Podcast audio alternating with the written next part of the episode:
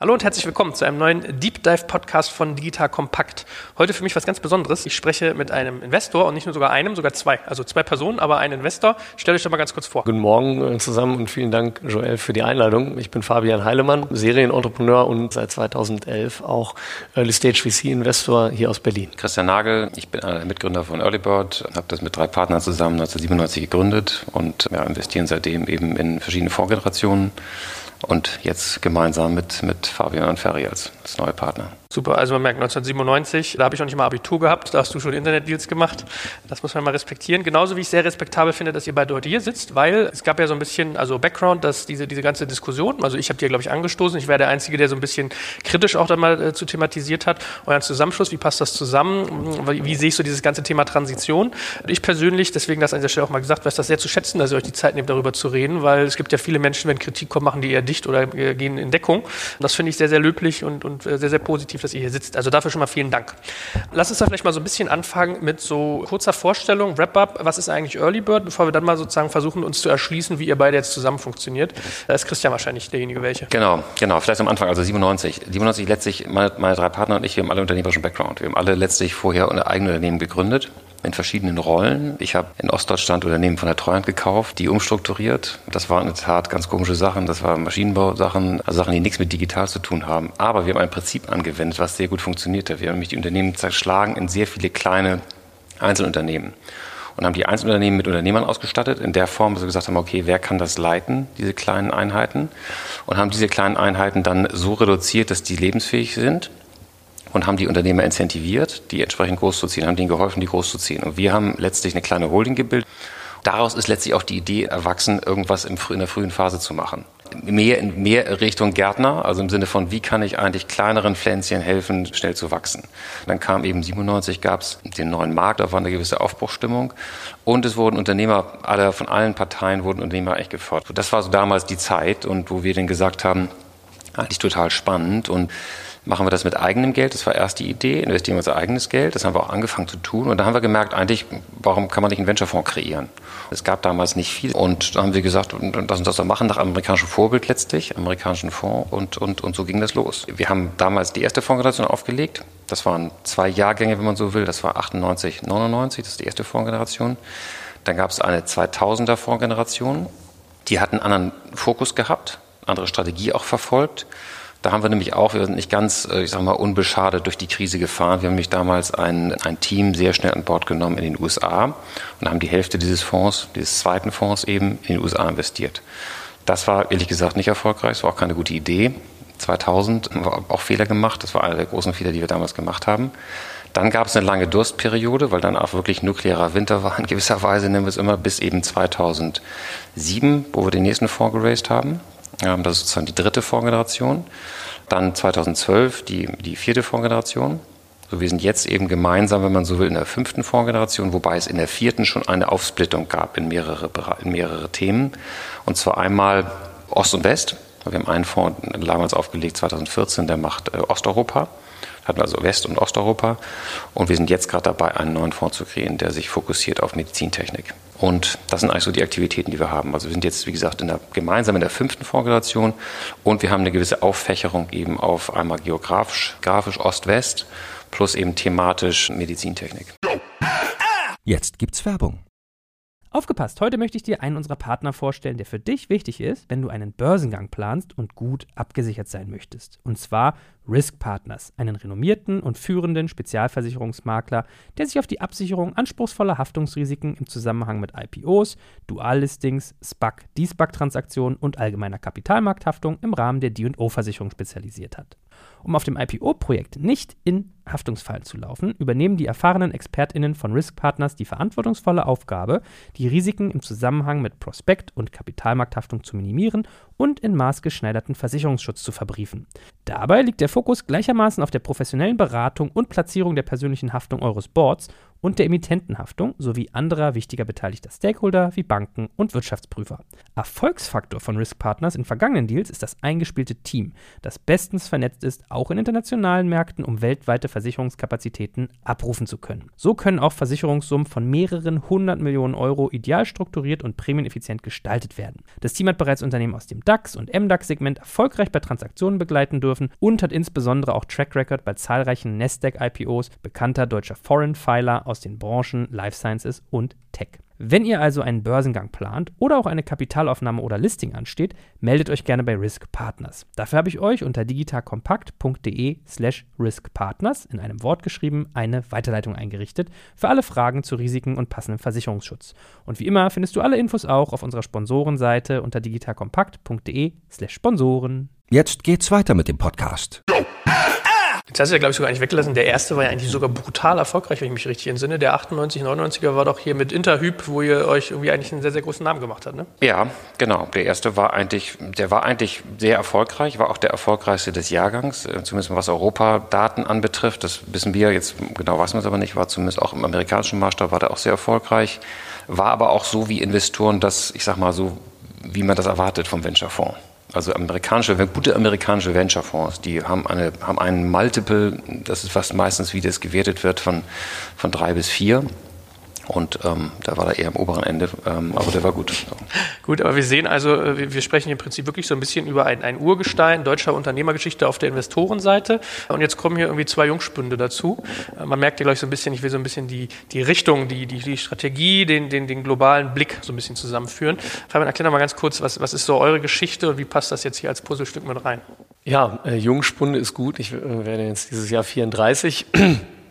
Insofern, äh, ja. Stimmt, da bist du eigentlich so mit Investments aussehen schon fast ein bisschen alter Sack, ne? Bin ich schon fast ein alter Sack. Target Group. Nein, also die unternehmerische Geschichte äh, von meinem Bruder und mir reicht auf das Jahr 2000 zurück. Damals haben wir unser allererstes Offline-Unternehmen im Event-Catering-Bereich gegründet, noch mit Konfirmationsgeld als Teenager. Mein Bruder war 14. Das waren so eine Vans, ne, wo ihr was verkauft habt? Ja, genau. Also ein Verkaufsanhänger, genau. Drei, vier Mitarbeiter, war profitabel ab dem ersten Jahr. Insofern kein Venture Case. Und das war im Prinzip die Initialzündung für meinen Bruder und mich, wo wir gemerkt haben, das ist unser Ding. Wir wollen, wir wollen letztendlich Fulltime-Unternehmer werden. Und wir haben einige Projekte an den Start gebracht, wo, wo die Teams auch schon teilweise Pre-Launch ähm, nicht mehr funktioniert haben oder die wir auch nicht finanziert bekommen haben. Und haben dann im dritten, vierten Anlauf äh, den ersten, ersten großen Treffer, wenn man so will, gelandet mit der Firma Daily Deal, die wir Angel finanziert bekamen, damals von Michael Brehm, Stefan Glenzer. Und dann äh, mit verschiedenen europäischen VC-Funds bis hin zu Inside Venture Partners. Wir waren damals eines der ersten europäischen Investments, äh, das die gemacht haben, die dann später unser Lead-Investor waren bis zum Exit an Google 2011. Äh, damals eben mit ähm, etwa 300 Mitarbeitern, 30, 40 Millionen Jahresumsatz. Seit diesem Exit, und das ist im Prinzip die Überleitung in, unsere, in unseren Investment-Track Record, seit diesem Exit haben wir angefangen unter meiner Federführung, wohingegen äh, mein Bruder sich stärker weiterhin auf unsere operativen Aktivitäten konzentriert hat, haben wir angefangen ähm, unter der Marke Heilemann Ventures ein eigenes äh, kleines Venture Capital Geschäft aufzubauen und haben ähm, dann 2011, 2012 vor allen Dingen äh, Angel Investments gemacht, etwa zehn Stück, haben dann 2013, 2014 und auch in 2015 rein nochmal zehn, äh, zwölf Seed Stage Investments gemacht, wo wir dann zum ersten Mal auch sechsstellige Beträge investiert haben. Das alles damals noch ohne externe Kapitalgeber. Das heißt, das waren alles, war alles selbstverdientes Geld.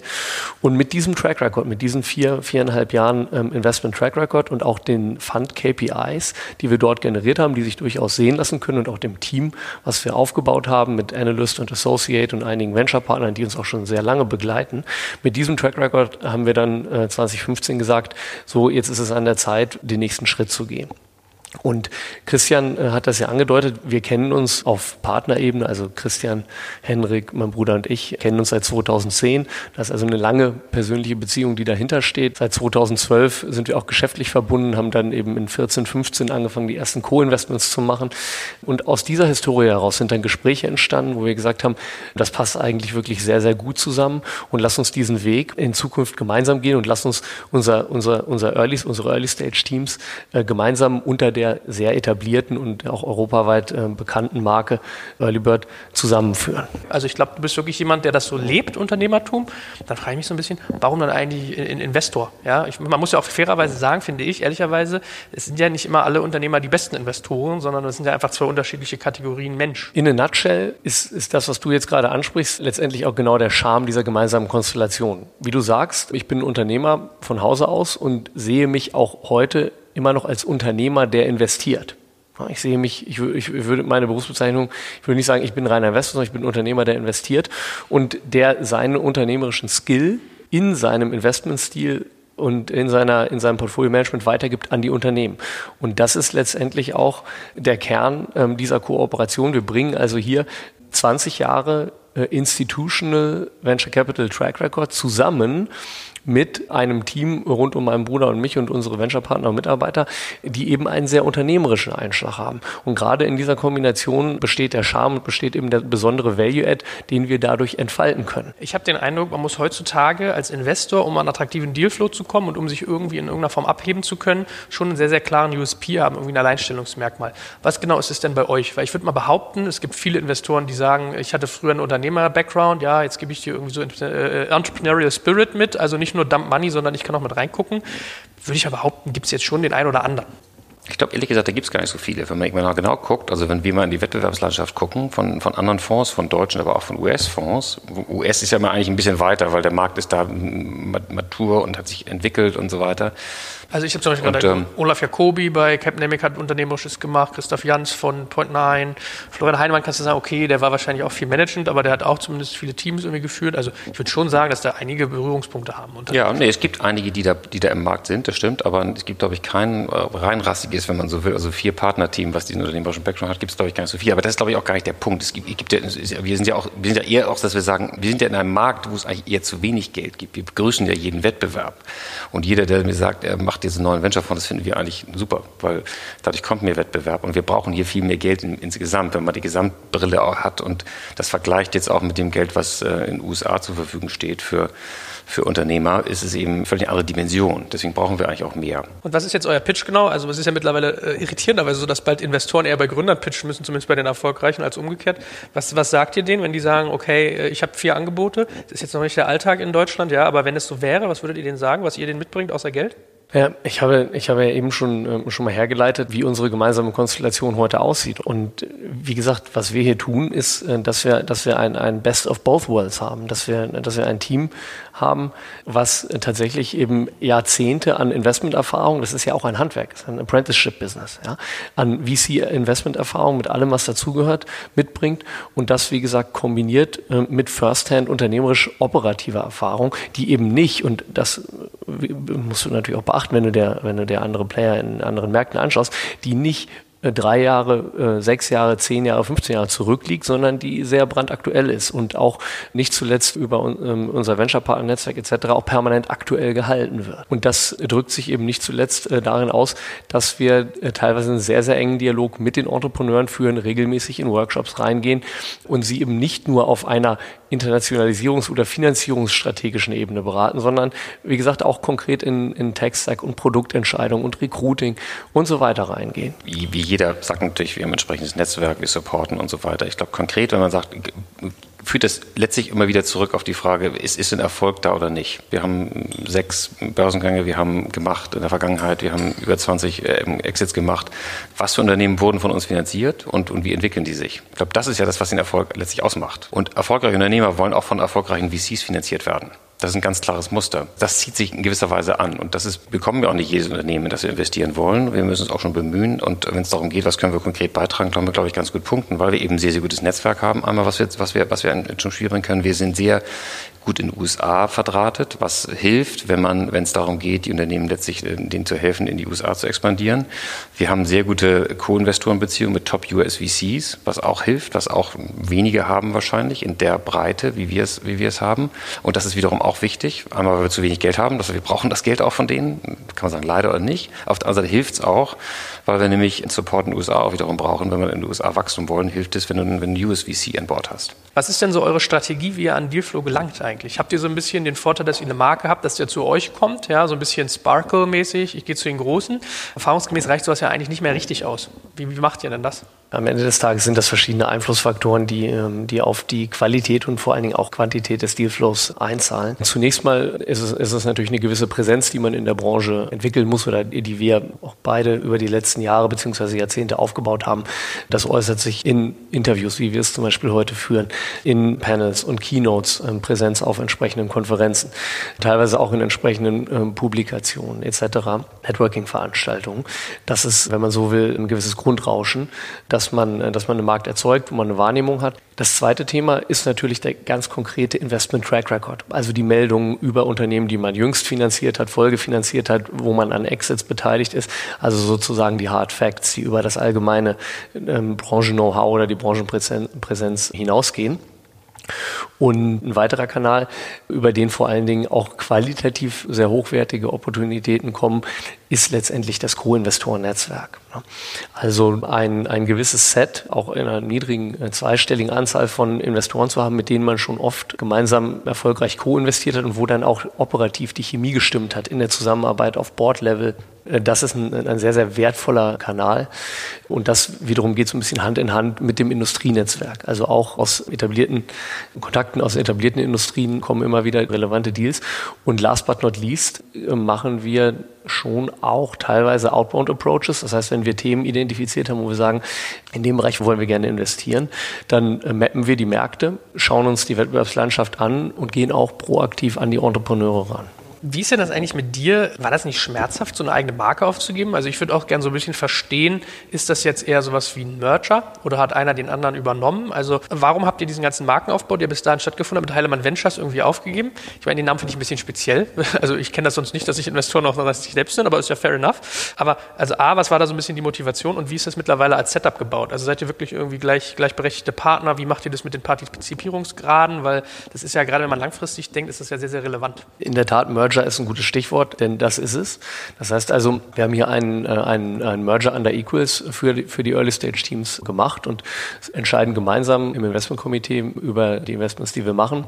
Die Teams sitzen hier im Raum hinter uns zusammen und arbeiten äh, im Tagesgeschäft. Wir haben sie alle mitgenommen aus unserem Team. Und warum haben wir die alte Marke aufgegeben? Du hast es gerade selber gesagt, es ist eher untypisch, dass ein VC so heißt, wie die Gründungspartner heißen. Und insofern war das sicherlich ein kleiner Faktor, der reingespielt hat. Vor allen Dingen aber ähm, ist es so, dass ein Co-Branding sicherlich relativ sperrig gewesen wäre, allein von der, von der Namenslänge. Ja.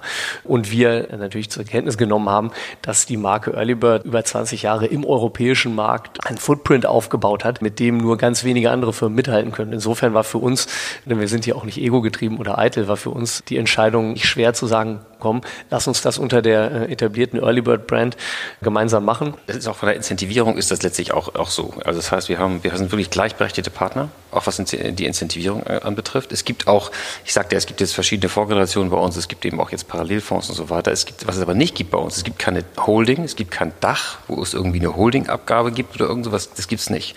Das gibt es, was wir etabliert haben, das ist auch gar nicht so ungewöhnlich, ist es, wenn es mehrere Fonds gibt, das haben die US-Fonds vorgemacht. Wir haben sozusagen einen Carry Pool, wo wir sozusagen Pool teilen, den, den wir teilen mit, mit allen Fonds, die wir parallel haben.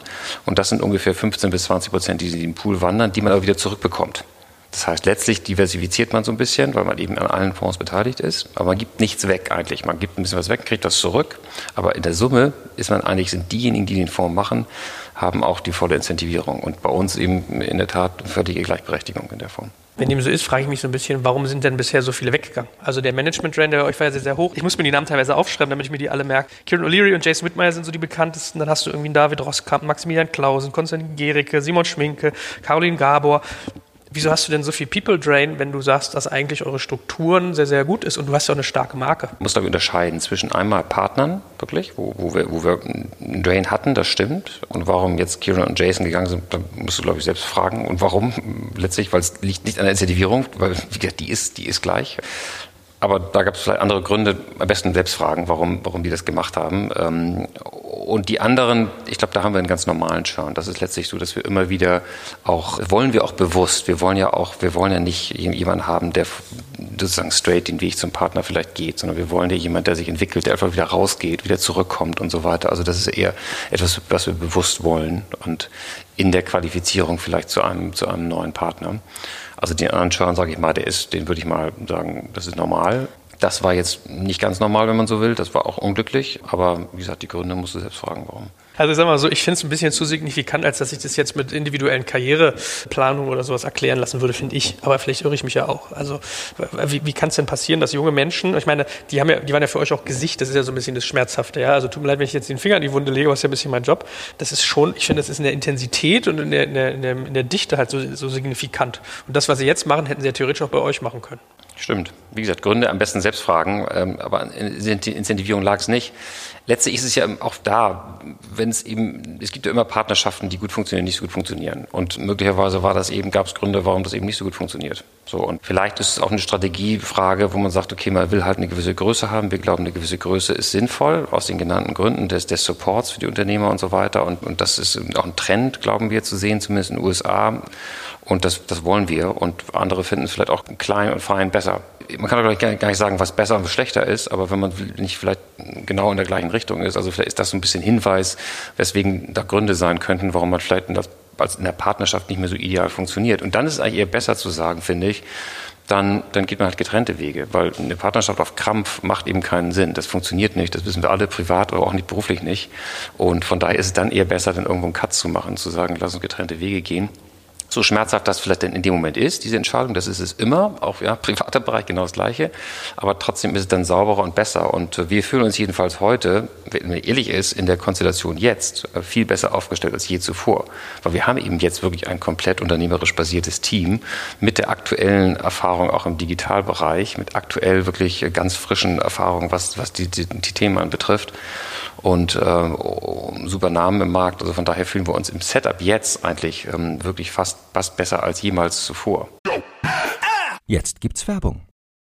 Aufgepasst, heute möchte ich dir einen unserer Partner vorstellen, der für dich wichtig ist, wenn du einen Börsengang planst und gut abgesichert sein möchtest. Und zwar Risk Partners, einen renommierten und führenden Spezialversicherungsmakler, der sich auf die Absicherung anspruchsvoller Haftungsrisiken im Zusammenhang mit IPOs, Duallistings, SPEC, D-SPEC-Transaktionen und allgemeiner Kapitalmarkthaftung im Rahmen der D&O-Versicherung spezialisiert hat. Um auf dem IPO-Projekt nicht in Haftungsfallen zu laufen, übernehmen die erfahrenen ExpertInnen von Risk Partners die verantwortungsvolle Aufgabe, die Risiken im Zusammenhang mit Prospekt- und Kapitalmarkthaftung zu minimieren und in maßgeschneiderten Versicherungsschutz zu verbriefen. Dabei liegt der Fokus gleichermaßen auf der professionellen Beratung und Platzierung der persönlichen Haftung eures Boards und der Emittentenhaftung sowie anderer wichtiger beteiligter Stakeholder wie Banken und Wirtschaftsprüfer. Erfolgsfaktor von Risk Partners in vergangenen Deals ist das eingespielte Team, das bestens vernetzt ist, auch in internationalen Märkten, um weltweite Versicherungskapazitäten abrufen zu können. So können auch Versicherungssummen von mehreren hundert Millionen Euro ideal strukturiert und prämieneffizient gestaltet werden. Das Team hat bereits Unternehmen aus dem DAX und MDAX-Segment erfolgreich bei Transaktionen begleiten dürfen und hat insbesondere auch Track Record bei zahlreichen Nasdaq-IPOs bekannter deutscher Foreign Filer aus den Branchen Life Sciences und Tech. Wenn ihr also einen Börsengang plant oder auch eine Kapitalaufnahme oder Listing ansteht, meldet euch gerne bei Risk Partners. Dafür habe ich euch unter digitalkompakt.de slash riskpartners in einem Wort geschrieben eine Weiterleitung eingerichtet für alle Fragen zu Risiken und passendem Versicherungsschutz. Und wie immer findest du alle Infos auch auf unserer Sponsorenseite unter digitalkompakt.de slash Sponsoren. Jetzt geht's weiter mit dem Podcast. Mein, mein, mein Job besteht ja auch so ein bisschen darin, immer fast mal die Ohren aufs Gleis zu legen, zu hören, so was ist sozusagen so die Marktstimmung. Das ist bei euch beiden sogar sehr, sehr, sehr äh, konsequent gewesen. In deinem Fall, Christian, war das so ein bisschen sehr, sehr schlau. Also sagen alle, egal wie man fragt, ja, Nagel, super schlau aber auch relativ weit weg vom Business, weil du, glaube ich, öfters auch so USA pendelst und man darf ja tun sagen, bist ja irgendwie Weltklasse-Segler, also äh, Chapeau, und so ein bisschen äh, nicht teilen wollen. Also da, jetzt will ich von dir so ein bisschen wissen, ist das so Marktrauschen, ja, wie du es gerne mal hast? Die Leute machen sich eine Meinung, äh, es passieren bestimmte Sachen und die, die so Hälfte ist Hypothese, Hälfte ist Wahrheit. Also was ist denn da so ein bisschen dran an diesem, diesem, diesem Vorwurf, sage ich jetzt mal, dass du da relativ äh, selbstorientiert, rücksichtslos, hart vielleicht in der Sache bist? Also hart in der Sache mag sein, also Segeln stimmt, USA stimmt, ja, beides stimmt. Hart in der Sache kann sein, das ist vielleicht so, Verhandlungsstil vielleicht. Nicht teilen stimmt nicht. Wir teilen, wir haben auch in der Vergangenheit geteilt. Ja, sonst hätten wir auch gar nicht irgendwie, glaube ich, eine Partnerschaft. Man darf ja nicht vergessen, wir haben ja in gewisser Weise, die vier Gründungspartner sind ja nach wie vor zusammen. Zwar nicht mehr in demselben Fonds, aber eben durch Pool Carry zusammen. Das heißt, dieselbe Gründungsmannschaft ist eigentlich nach wie vor da. Roland ist der maßgebliche Partner für den Osteuropa-Fonds. Rolf ist derjenige für den Medizintechnikfonds und Hendrik und ich bei, den, bei dem ähm, aktuellen Fonds. Das heißt, die Grundpartnerschaft, wie man sieht, funktioniert ja. Und das über einen sehr, sehr langen Zeitraum. Mit Hendrik habe ich sogar eine Segelpartnerschaft, die, die, die funktioniert. Wenn man sich streitet, dann kann man sich beim gemeinsamen Segelboot streiten. Und zwar sehr gut. Das haben wir nicht geschafft. Ja. Das zeigt eigentlich, dass es irgendwie funktioniert. Und das zeigt uns auch, dass man teilen kann, weil man muss nämlich, wenn man sowas hat, muss man fünf gerade sein lassen können und das halt irgendwie teilen und abgeben können. Sonst funktioniert sowas nicht. Und extrem nicht, wenn man irgendwie gemeinsames Spielzeug hat, äh, Anführungsstrichen Segelboot. Ja. Ich meine, mein Vorwurf war ja so ein bisschen, oder zumindest meine Lesart, dass man da so das ganze Thema Transition nicht gut hinbekommen hat. Ja, also ich finde, das beobachtet man bei vielen Investoren, die, die du gesagt hast, zum Beispiel am Anfang. Wellington, finde ich, hat irgendwie mittlerweile, äh, äh, tendieren die in Irrelevanz, wenn ich noch an Neuhaus Partners zum Beispiel denke, auch. Target hat auch Schwierigkeiten in dem Bereich. Also ich beobachte beobachte so ein bisschen, dass viele Venture Capitalists irgendwie ein Problem haben, diesen Generationenshift zu machen und das Geschäft in die nächste Generation rüberzutragen. Ja. So, wie, wie ist denn das bei euch? Also was, was, was glaubst du denn, könnt ihr tun oder habt ihr schon getan, äh, dass das bei euch irgendwie nicht ein Thema wird? Naja, also das war ja sicherlich auch die Idee mit, mit, mit jetzt bei den beiden, die weggegangen sind. Das hat irgendwie aus irgendeinen Gründen, wie gesagt, ich habe so ein bisschen einen Hinweis gegeben, warum das was Gründe sein könnten. Ansonsten musst du die fragen, warum die dass diese Entscheidung getroffen haben. Aber die Tatsache, dass wir jetzt das gemeinsam machen, ist ja auch in die Richtung, weil, weil Fabian Ferry sind nun mal deutlich jünger als wir. Und das, das, ich glaube, die Kombination macht es in gewisser Weise auch aus, ähm, letztlich. Es geht natürlich auch um die Transition. Wenn man sagt, zehn Fonds laufen zehn Jahre, wer ist die Nachfolgegeneration, die das macht? Aber in der Kombination ist häufig ja das Thema, weil unsere Investoren, äh, die institutionellen Investoren, die suchen ja immer beides. Die suchen ja sozusagen einmal das Unternehmerische irgendwo und das Jüngere, sich jünger mit Themen zu beschäftigen, aber auch wiederum die Erfahrung. Die Erfahrung erzählt eben, zählt eben doch in diesem Business wahnsinnig viel. Und ich glaube, ich habe die, die Anekdote schon häufig erzählt, aber wir haben damals, als wir angefangen haben, haben wir den Gründer von, von, von NIA getroffen, also New Enterprise Associates in den USA, Dick Kremlick, der übrigens immer noch im Business ist und der ist, glaube ich, inzwischen über 70. Und der sagte damals, by the way, vergesst nicht, ähm, die Ausbildung zum VC kostet 50 Millionen Dollar. So, und das, das haben wir nicht ernst genommen, haben wir gar nicht geglaubt irgendwie und dann rausgegangen, was meint der jetzt eigentlich so genau? Heute wissen wir, das kostet eben relativ viel Geld. Du musst relativ viel Geld auch wirklich mal in schlechte Dinge, in schlechte Investments gemacht haben, um die Erfahrung zu sammeln. Das gehört irgendwie in gewisser Weise dazu. Und das wissen Investoren und das wissen mehr Investoren, die US-Erfahrung haben, weil da ist die Industrie eben viel älter. Und das zählt. Deswegen die Kombination ist, glaube ich, macht schon eine ganze Menge aus, weil jetzt in Hochphasen, wo jetzt, wo das Fundraising relativ einfach ist, auch für First-Time-Funds, da kommt ja die Bewährungsprobe, kommt ja erst noch. Weil das Investieren ist ja immer Honeymoon-Zeit. Die Arbeit beginnt ja erst eben nach dem Aufbau des Portfolios, wenn dann die Schwierigkeiten beginnen. Und die Schwierigkeiten gibt's immer. Die gibt es auch in den erfolgreichen Cases. Auch der Interhyp, von dir erwähnte Interhyp-Case. Da gab es auch Phasen, die nicht so einfach waren. Da gab es auch Phasen, wo man das Businessmodell gezweifelt hat. Da haben wir auch gesagt, machen wir eine Plattform oder verkaufen wir eigentlich mehr Software. Also da gab es auch verschiedenste äh, Themen, die, die, Phasen, die kritisch waren. Also die kommen und die werden eben bei allen kommen. Und das ist eigentlich erst die Bewährungsprobe. Denn daraus wirklich einen Fonds erfolgreich dann letztlich abzuliefern und mit, mit, mit einem guten Return. Also fasse ich für mich zusammen, euer neues Konstrukt mit Heilemann Ventures jetzt als, als jugendliche Front, nenne ich es mal, ist jetzt so ein bisschen die systematische Nachwuchsarbeit irgendwo ein Stück weit auch. Ich glaube, wenn es nur Nachwuchsarbeit wäre, wäre es nicht gut. Ich glaube, das muss auch schon vom Team her passen. Da glaube ich, hat, hat, hat Fabian auch gesagt, dass wir sie eben auch schon länger kennen und, ähm, und das ist, glaube ich, wichtig, weil es eben eine Partnerschaft ist, die länger halten soll und auch muss, weil sonst können wir auch keinen Fund raisen und die Investoren müssen das Vertrauen da haben in diese Konstellation. Ich glaube, deswegen ist es mehr als nur Nachwuchs, Nachwuchsrekrutierung, sondern also verstehen wir uns gut, was Grundvoraussetzung ist und es muss eben auch, wie gesagt, in der Zusammenarbeit klappen, muss die ähnlichen Ansätze haben. Und das haben wir. Wir haben ja gemeinsame Investments auch schon in der Vergangenheit. Wir arbeiten jetzt ja schon seit, seit, ähm, Februar ja wirklich sehr eng zusammen und eben vorher auch schon an eben einigen Investments. Und das hat eigentlich immer gut funktioniert. Und also despektierlich war es jetzt nicht gemeint. Ich, äh, es ist ja, aber auch nachvollziehbar, also nicht, nicht böse sein, dass man in den 50ern, ich glaube, selbst ich in den 30ern, ich täte mich jetzt auch schon schwer mit 18-Jährigen über das nächste Snapchat irgendwie zu reden. Ne? Also muss man mal ein bisschen bedenken. Das nächste, wenn es darum geht, das nächste Snapchat oder andere Themen früh zu entdecken, da muss man, glaube ich, auch, da muss man, glaube ich, auch, das ist ja auch unsere Idee, ein entsprechendes Team aufbauen, was das kann, was diese Dinge eben entdeckt und dann, und dann letztlich äh, mit uns diskutiert. glaube, und das haben wir, da haben wir einen ganz guten, guten Aufbau jetzt bei uns. Das heißt, du brauchst eigentlich ein Team von Jüngeren auch noch mal Kollegen, die das eben, die eben diese, diese, und, und dann ist die Frage nur, wie hast du es systematisch aufgebaut, dass die Dinge eben auch zu uns kommen, dass wir die auch erfahren. Und dann, das ist bei jedem Snapchat auch so, jeder Snapchat redet auch mit, mit irgendwann mit Series-Investoren, die plötzlich irgendwie 100, 200, 300 Millionen investieren sollen. Und das sind typischerweise eben nicht 18-Jährige, sondern das sind eben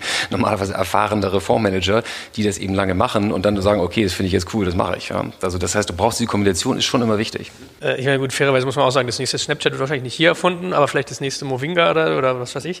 Aber fair enough. Ich muss ja auch sagen, ich, ich finde das ja eigentlich valide. Also wenn man mal guckt, welche Player waren so im Markt, ja, und, und, und, und wie führt man sowas zusammen, würde ich sagen, ist es schon so mit der Best Case gewesen. Was ich halt nur auch trotzdem merke, ist, dass viele so ein bisschen zynisch reagieren und sagen so, naja, dem einen ist irgendwie sein Team weggerannt, dem anderen irgendwie ist es nicht gelungen, einen eigenen Fonds zu raisen. Es ist ja jetzt so ein bisschen so eine Partnerschaft der Einäugigen.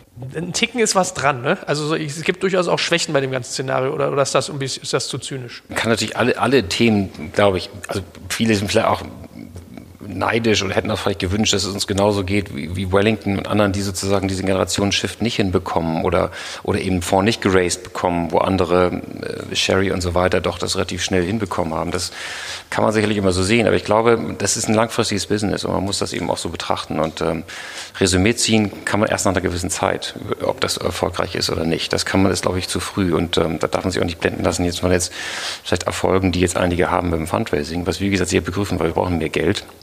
Aber das Business ist eben langfristig Business das weiß man erst eben nach wirklich nach sechs, sieben, acht Jahren, ob das funktioniert hat.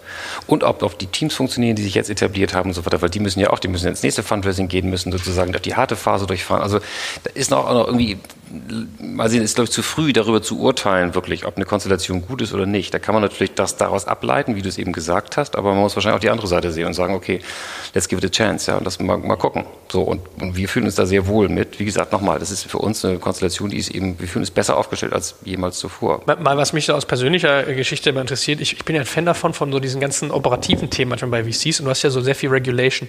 Was ich mich gefragt habe, äh, wenn jetzt ein, ein, ein Kieran und ein Jason irgendwie abhauen, kriegst du dann eigentlich bei deinem äh, letzten Fonds auch so Probleme mit dieser sogenannten Keyman-Rule, die viele Fonds haben? Also, dass man als LP sagen kann, äh, ich möchte nicht weiter investieren, wenn bestimmte Leute weggehen. War das ein Thema bei euch? Ja, das ist immer ein großes Thema. Da achten die LPs auch sehr stark drauf. Das ist so, dass die Keyman-Regeln typischerweise sehr eng und streng sind in der Investitionsphase sprich den ersten drei bis vier Jahren. Wenn man die Investitionsphase beendet hat oder ans, Ende dieser Phase kommt, dann sind die meistens, verändern die sich leicht.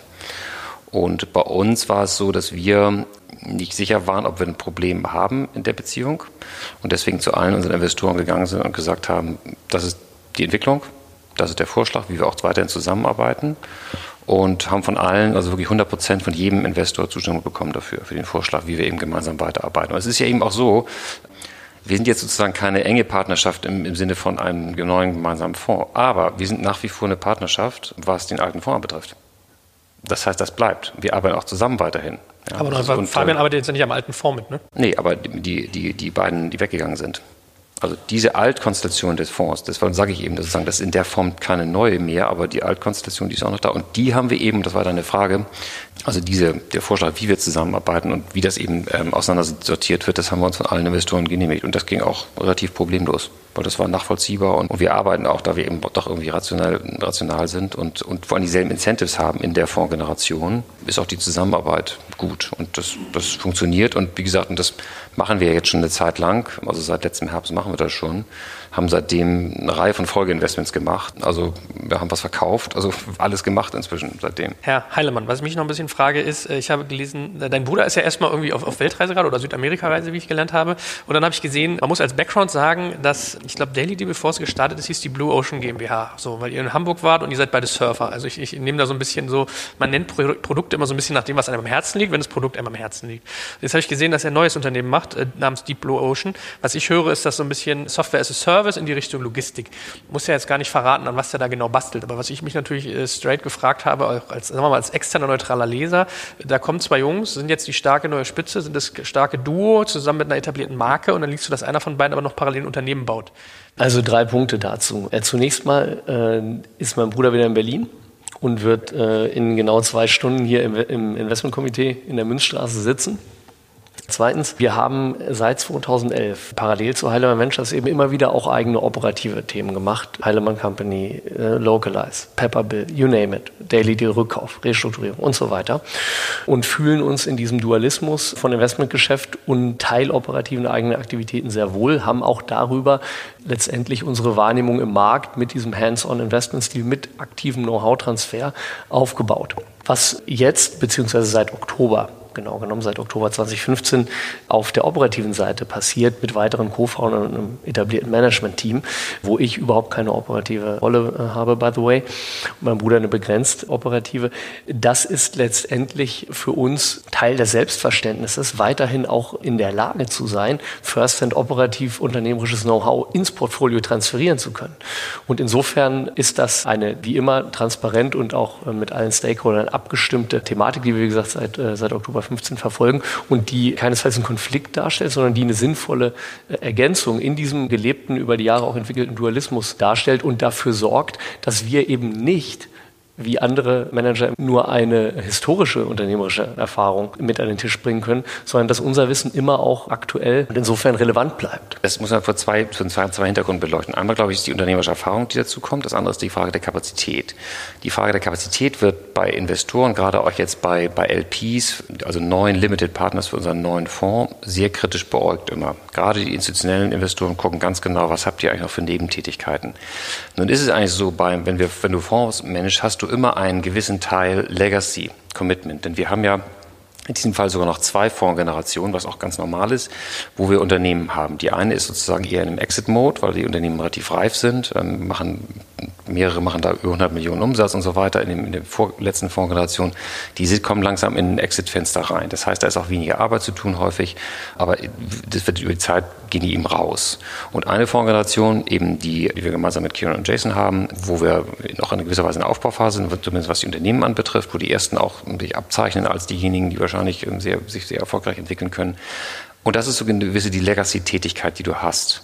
Und dann kommt eben jetzt der neue Fonds dazu, wo du eben anfängst aufzubauen, wo du so ein Neuinvestment machst. Diese Frage der Kapazität wird sehr eng auch von, von vielen angeguckt und gefragt, wie viel habt ihr jetzt eigentlich, wie viele Boards habt ihr in der Vergangenheit, wann gehen die runter und so weiter. Das wollen die genau verstehen, weil darauf kommt es denen natürlich an, dass sie sagen, ihr müsst aber eigentlich euch fokussieren auf das Neue wissen, dass es immer was Altes auch gibt. Und genauso ist es bei euch zu sehen. Da hast du nicht so viel, du hast fast nur Fokus auf neue Themen, weil eben alles andere verkauft.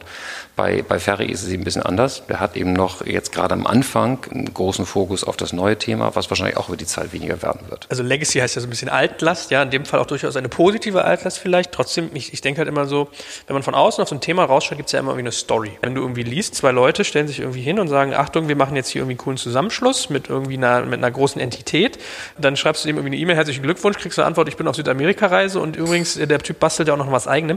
Das riecht halt so ein bisschen nach Defokussierung. Habt ihr da nicht Angst, dass das irgendwie euch vom Kerngeschäft ablenkt? Also wie gesagt, wir haben hier ein Team mit einer niedrigen zweistelligen Personenanzahl, was den Early Stage Tech Fund managt. Und dieses Team, selbst wenn es meinen Bruder gar nicht gäbe, wäre es immer noch eines der größten und stärksten, äh, die du im, im kontinentaleuropäischen Markt finden kannst. Ja? Insofern äh, ist es, wie gesagt, wirklich überhaupt kein Thema. Und ehrlich gesagt ist auch Pressekommunikation nicht unsere Hauptaufgabe, ne? sondern wir haben hier, haben hier einen sehr starken Kompass und einen sehr starken Fokus auf unser operatives Tagesgeschäft, Execution sind sehr diligent in dem, was wir machen. Darauf konzentrieren wir uns. Und wenn Person A B sagt oder Person C D schreibt, das kann man nicht immer alles steuern und man kann auch da nicht immer es allen recht machen. Ja, aber ich meine, ein Fakt LP wird das ja auch sagen. Also ein LP wird doch auch sagen, ich weiß nicht, wussten die zum Beispiel ja. alle, dass Ferry das parallel noch macht? Ja, das ist, das ist, das ist ja kein Klar. Geheimnis, absolut. Das ist das, was ich eben sagte, sozusagen diese, diese, jeder hat, und das ist bei uns eben auch so, das ist jetzt ungewöhnlich eigentlich bei Fabian, der quasi in der, in der, der Beziehung relativ wenig hat, aber bei Hendrik ist es so, bei, das ist ganz normal auch so, dass du eben dieses Thema hast, dass du vor, wenn du es nicht Legacy nennen willst, dann hast du sozusagen Vorportfolien ähm, von den Vorfonds eben. Deswegen sind wir sind ja bestehende Operations, wenn man so will. Wenn du einen First-Time-Fonds hast, dann kannst du sagen, vielleicht hast du das mal nicht, aber wir sind das ja nicht. Wir haben ja sozusagen ältere Fonds noch, die laufen, was ganz normal ist. Wie gesagt, das ist nicht so, weil die irgendwie nicht äh, schlecht sind oder sowas, sondern das ist ganz normal dass das läuft. Und wie hast du hast du sozusagen Portfolio, mit dem du aktuell beschäftigt bist in verschiedenen Phasen. Eins wird, ist mehr so ein Exit-Mode, das andere ist im Aufbau-Mode, das, das andere ist im Investitions-Mode. Diese, diesen, diesen Triple-Decker, wenn du so willst, hast du eigentlich immer. Ja? Eine geht runter, andere bleibt so und andere geht, äh, wird aufgebaut. Jetzt kommt ein kleiner Werbespot.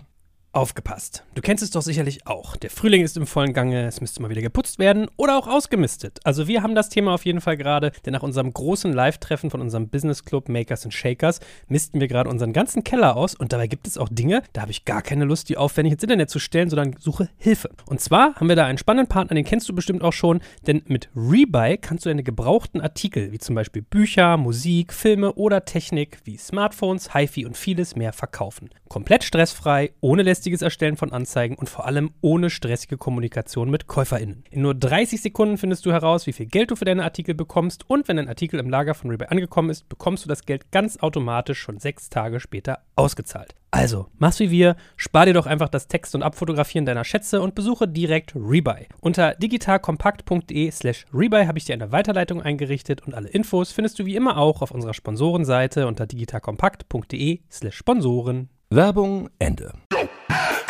Was, was sich noch so ein bisschen der, der, der, der Legal Guy in mir fragt, ist, kriegt ihr da eigentlich irgendwie Probleme? Weil Fonds dürfen ja eigentlich immer nur Asset Manager sein. Du darfst ja, also musst ja ein bisschen aufpassen, dass du nicht in Gewerblichkeit reinkommst. Wenn einer, einer eurer Partner noch was Operatives macht und ihr auch sagt, dass ihr dicht an den Buden dran seid, äh, ist das nicht ein Risiko?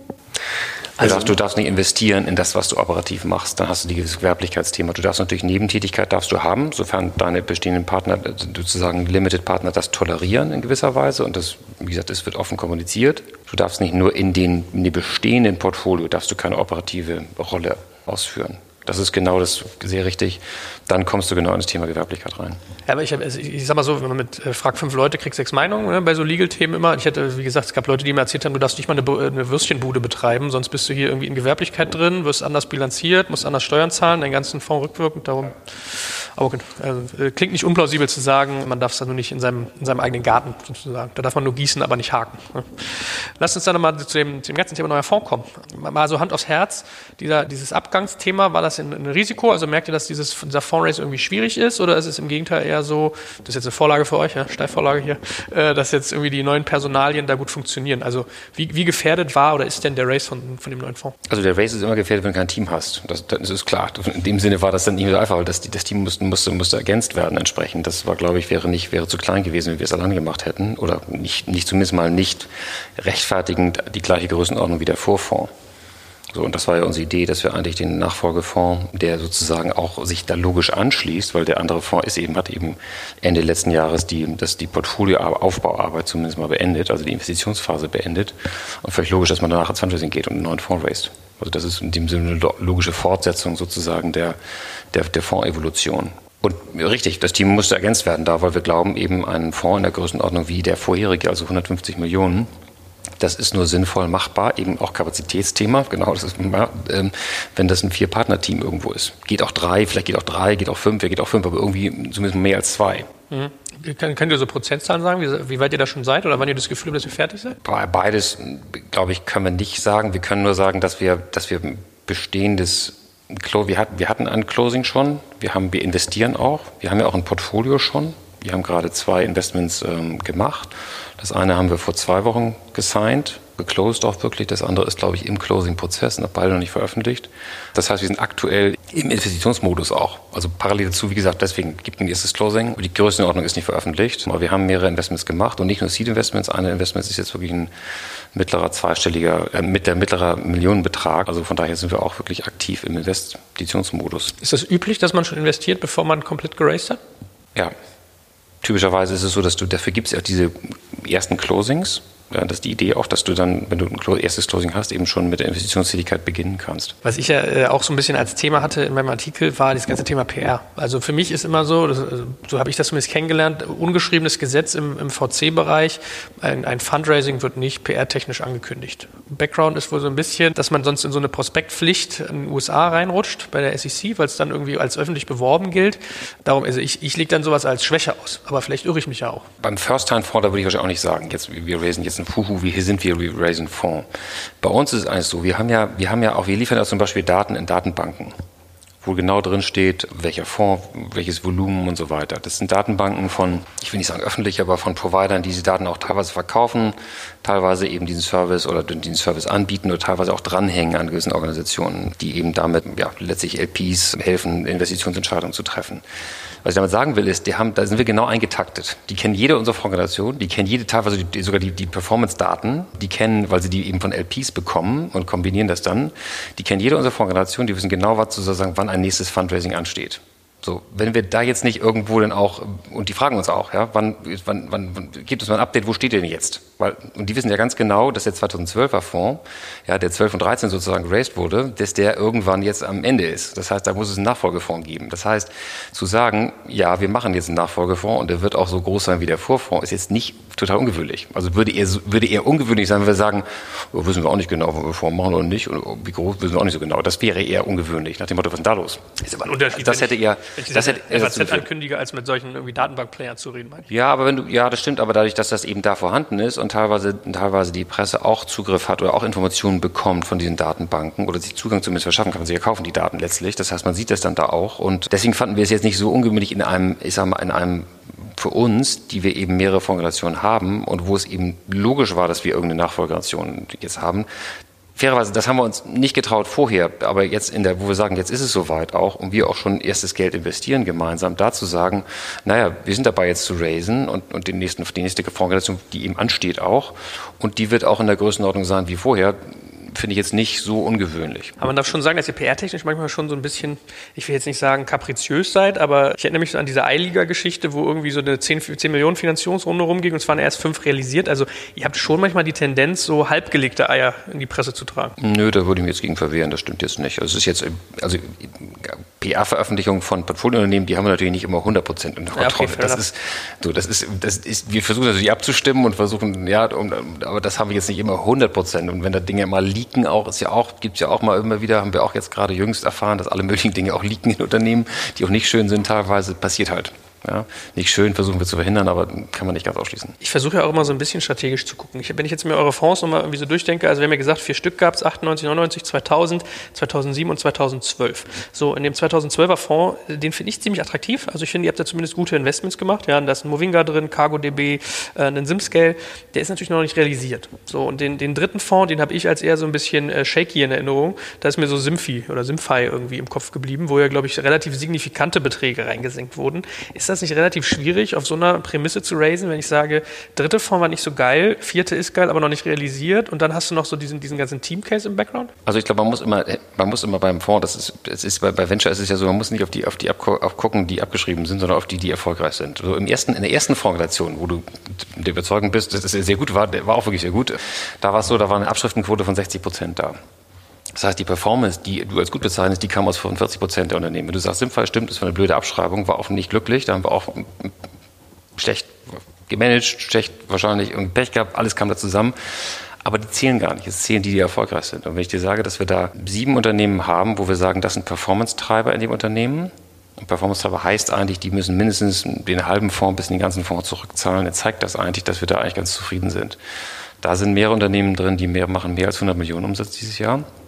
Andere machen, machen deutlich, deutlich zweistellig, sehr, sehr profitabel teilweise. Also das zeigt, dass wir da eigentlich ganz gut unterwegs sind, auch mit der Fonds- Vorfondsgeneration. Da kommen jetzt, kommen jetzt wahrscheinlich irgendwann auch die ersten Exit, die Exit reif sind die alle fast. Ja, kann man sagen. Die kommen auch irgendwann jetzt. So, bei uns ist da jetzt die Frage der reinen der Optimierung. Weil, wenn wir sagen, wenn die Unternehmen schnell, schnell wachsen, dann kann man das auch noch ein bisschen weiter treiben und den, und den, den Wert entsprechend Wertzuwachs mitnehmen. Also, wie gesagt, mit der Fondsgeneration sind wir, sind wir eigentlich sehr zufrieden. Mit der 2012er sagst du, bist du selbst zufrieden, sagst du, sind in Unternehmen drin. Nur die ist noch viel früher. Da kann man eigentlich noch gar nichts erwarten. Da ist wirklich, das ist ja sozusagen, da haben wir gerade erst die Investitionsphase beendet. Das heißt, das Durchschnittsalter im Portfolio ist da mal gerade 1,5 Jahre. Das heißt, das ist echt noch jung, ja, die Haltedauer.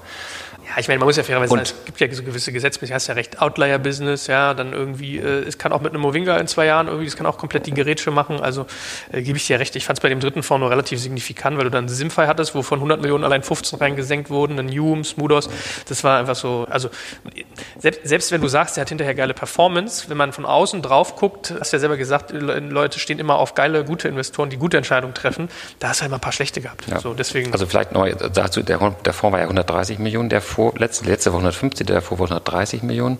Und wir dürfen gar nicht mehr als 10 Prozent in ein Portfoliounternehmen investieren. Und bei dem war es deutlich weniger als 10. Nicht deutlich weniger, aber es war zumindest weniger als 10 Prozent. Also es ist viel, also viel, es ist ein schlechtes Investment auch gewesen, da kann ich gar nicht bestreiten. Aber ich glaube, man muss den Fokus wirklich legen eigentlich bei Venture auf die, die erfolgreich sind. Und das zählt ja nachher auch im Markt, weil das nur dann gelingt es uns Folgefonds zu raisen, dann gelingt es uns attraktive Unter Unternehmer auch zu, also Unternehmer zu attrahieren letztlich, nur wenn wir erfolgreiche Investments haben. Und darauf muss man sich gucken. Und wenn man, wie gesagt, den Fonds anguckt, da gibt es sieben, die, die, wo wir sagen, zumindest mal hohes Potenzial. Und wenn wir kategorisieren das als Performance-Treiber, da ist die Sinnphase natürlich alle weg. Ja, das ist, ähm, und sicherlich ist, fairerweise, ist auch ein Lessons learned. Und das schwierigste Lessons learned ist letztlich ja wirklich beim Venture-Fonds, ist das, ist das frühzeitige Entscheidung treffen, dass man eben nicht weiter finanziert.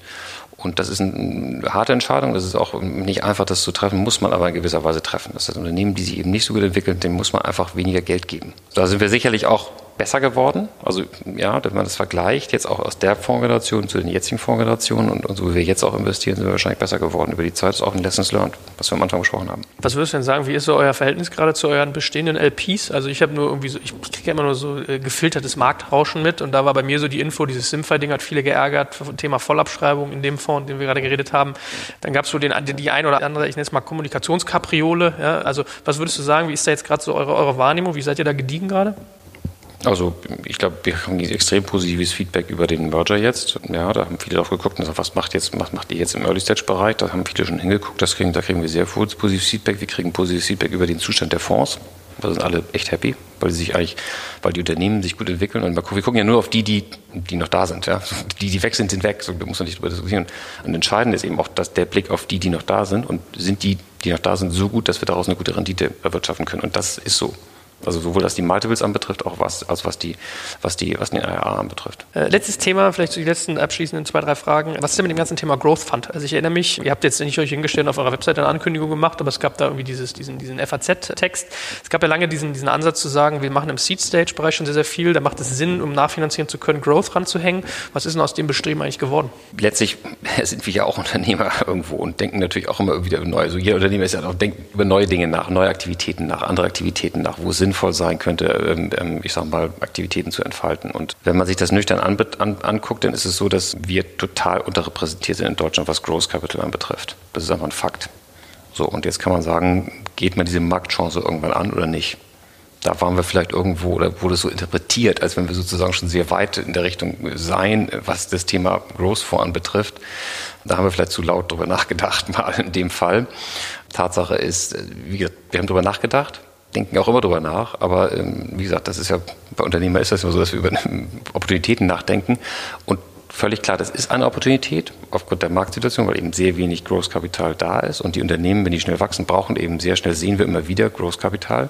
Und wir haben in der Vergangenheit ja auch kleinere Zusatzfonds kreiert und diese, dieses, die, unseren bestehenden Investoren die Möglichkeit gegeben, in eben Großrunden zu partizipieren was super attraktiv war und super gut angekommen ist. So, und da siehst du schon, wir haben nicht nur darüber nachgedacht, wir haben es sogar gemacht in einem Fall einmal. Tatsache ist aber, der Fokus jetzt von uns vielen ist, ist ganz klar auf dem, auf dem Early Stage Fonds. Und äh, wie gesagt, dass wir darüber nachdenken, das, da haben wir gesagt, einmal vielleicht zu laut darüber nachgedacht, das ist dann, kam dann nicht so gut an. Äh, oder aber beziehungsweise. Ihr habt, schon, ihr habt schon auch ein bisschen probiert, würde ich sagen, oder? Also es war schon ein bisschen mehr als denken. Nee, also wir haben es nicht, wir haben das nicht probiert. In dem Sinne haben wir es, haben nicht, äh, wenn man ehrlich ist. Ähm, wir haben das, darüber nachgedacht und, und haben das diskutiert, das stimmt. Und, nach wie vor ist es so, dass die Marktchance auch eindeutig da ist. Nur wir haben gelernt, und das predigen wir auch häufig im, im Portfolio, dass es geht um Fokus und der Fokus ist jetzt mal auf, den, auf dem Early-Stage-Fonds. Und so muss man das sehen, dass wir darüber nachdenken über das Thema. Und das Thema grundsätzlich von der Marktchance da ist und attraktiv ist, ist, ist auch nach wie vor so. Nur wie gesagt, Fokus. Ich habe halt immer gedacht, dass dieses das, äh, Blue-Jahr-Thema sozusagen da so ein bisschen in diesen Race einfach einen Strich reingemacht hat. Das war so, also finde ich, wäre eine nachvollziehbare Vermutung, das von außen zu sagen, ihr habt irgendwie das geraced und dann musstet ihr erstmal eher unten wieder die, die Ziegel äh, verputzen, ehe man oben sozusagen draufbaut. Ja, also Zielbenutzen weiß ich nicht genau, aber das, wie gesagt, das, das Thema, da, da, haben wir drüber nachgedacht, das ist so, ist so. Das ist auch nach wie vor wie gesagt, nicht aus der Welt, weil die Chance da ist. Ja. Aber ich glaube, im Sinne von Fokus, Fokus ist jetzt ganz klar auf das auf das Thema, wie schon gesagt, auf das Thema Body Stage. Dann danke ich euch ganz herzlich, dass ihr so viel von eurem Fokus erübrigt habt für mich an Zeit und euch, ich sage ja, ich finde das nicht selbstverständlich, dass man solche kritischen, unfreundlichen Fragen beantwortet. Und dann drücke ich euch die Daumen, dass äh, du so gut performst hier vor mir, der gute Fabian, dass links von mir der Christian auch noch einen Growth Fund draufgeknallt kriegt, weil äh, in der Tat habt ihr ja recht, es ist ja ein bisschen Mangelware. In diesem Sinne danke ich euch ganz herzlich. Vielen Dank dir. Vielen Dank, Joel. Jetzt kommt ein kleiner Werbespot. Aufgepasst! Heute möchte ich dir unseren Partner Pendo vorstellen. Pendo ist eine All-in-One-Lösung für Produktanalyse, Produktentdeckung, In-App-Anleitungen und Session-Replays, damit du die Benutzererfahrung sowohl deiner KundInnen als auch der Mitarbeitenden deutlich verbessern kannst. Auf KundInnenseite kannst du also den Wert deines Produktes und die Nutzungsdauer maximieren. Dadurch werden deine NutzerInnen motiviert, mehr Produkte zu erwerben. Und für deine Mitarbeitenden wiederum wird die Produktivität gesteigert, indem die Nutzererfahrung von internen oder externen digitalen Tools erleichtert wird, um diese dann auch effektiver zu nutzen. Wenn du also die User Experience in deinem Business steigern möchtest, solltest du unbedingt mal bei Pendo vorbeischauen. Unter digitalkompakt.de/slash Pendo habe ich dir eine Weiterleitung eingerichtet, schreibt sich P-E-N-D-O und dort kannst du das Ganze sogar einfach mal gratis testen. Und alle Infos findest du wie immer auch auf unserer Sponsorenseite unter digitalkompakt.de/slash Sponsoren. Werbung Ende.